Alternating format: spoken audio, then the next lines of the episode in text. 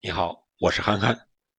今天我们聊一聊刚刚结束的法甲大巴黎主场迎战里尔的比赛。本场比赛关注的焦点当然还是梅西能否出场，甚至进球。很可惜的是，梅西虽然首发出场，但是半场的时候就被主教练波切蒂诺换下，而上半场里尔队也是一比零。领先巴黎圣日耳曼，下半场凭借七十四分钟队长马尔基尼奥斯的进球和第八十三分钟迪马利亚的进球，帮助大巴黎在主场逆转里尔，取得了一场非常不容易的胜利。本场比赛姆巴佩没有出场，而梅西下场之后，内马尔和迪马利亚配合相对要多了一些。而且也成为了本场比赛的，可以说是关键先生吧。迪马利亚是一传一射，内马尔是助攻了迪马利亚那个进球，可以说是助攻是非常的漂亮。除了这个助攻，内马尔还有一脚传给伊卡尔迪的外脚背的威胁传球，使伊卡尔迪形成了单刀。很可惜，伊卡尔迪那个。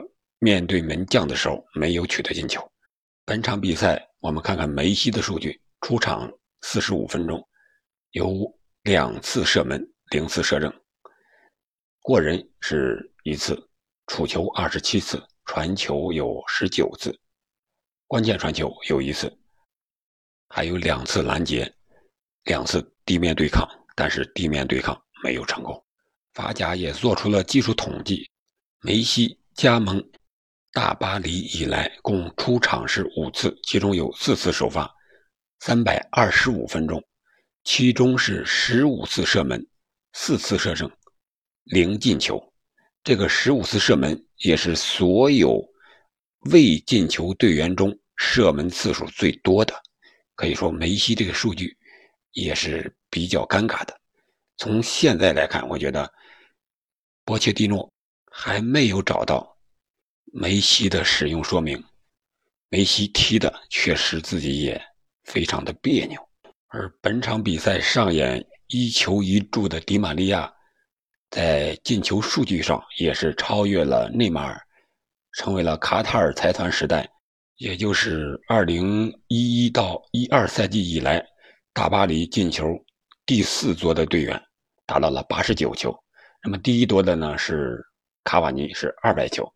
第二是伊布，是一百五十六球；姆巴佩是一百三十八球，排名第三；内马尔是八十八球，排名第五。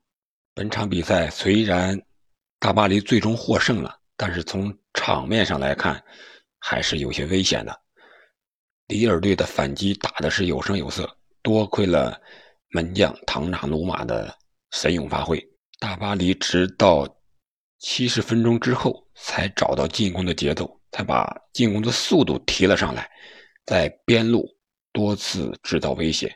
先是迪马利亚来到左路进攻，利用左脚下底传中，有一次传给伊卡尔迪，头球伊卡尔迪顶得稍微高了一点，这个球非常的有危险。从这之后，大巴黎的进攻渐有起色，先是迪马利亚又。突破到底线，传球给禁区中央没人盯防的马尔金奥斯，马尔金奥斯将球打进，扳平了比分。随后，迪马利亚又灵活的跑位来到右路和内马尔进行短切配合，内马尔轻轻的用右脚外脚背一磕，很缓慢的将球磕到了迪马利亚跑动的路线上。迪马利亚飞马赶到之后，用左脚一脚推射，打破了里尔队的大门，将比分锁定为二比一。但是本场比赛的防守可以说形同虚设，里尔队的队员在大巴黎的禁区之内来回的穿梭，如入无人之境啊！将球带到禁区底线，又带回来，又传到边路。所以说，大巴黎这个防守的硬度还是差了很多的。现在德甲的球队对大巴黎来说就是一个砍杀的战术，要不是砍梅西，要么是砍内马尔，要么是砍迪玛利亚，要么是砍姆巴佩。本场比赛的裁判对犯规的吹罚也是比较松的，有几次非常明显的犯规都没有吹哨，没有表示，包括一脚故意的对迪玛利亚的腿的一脚踩踏的动作，还有一个用腿砸到迪玛利亚后脑勺的一个动作，裁判。都没有任何的表示，也没有回看 VAR。其实这已经完全构成了红牌的动作。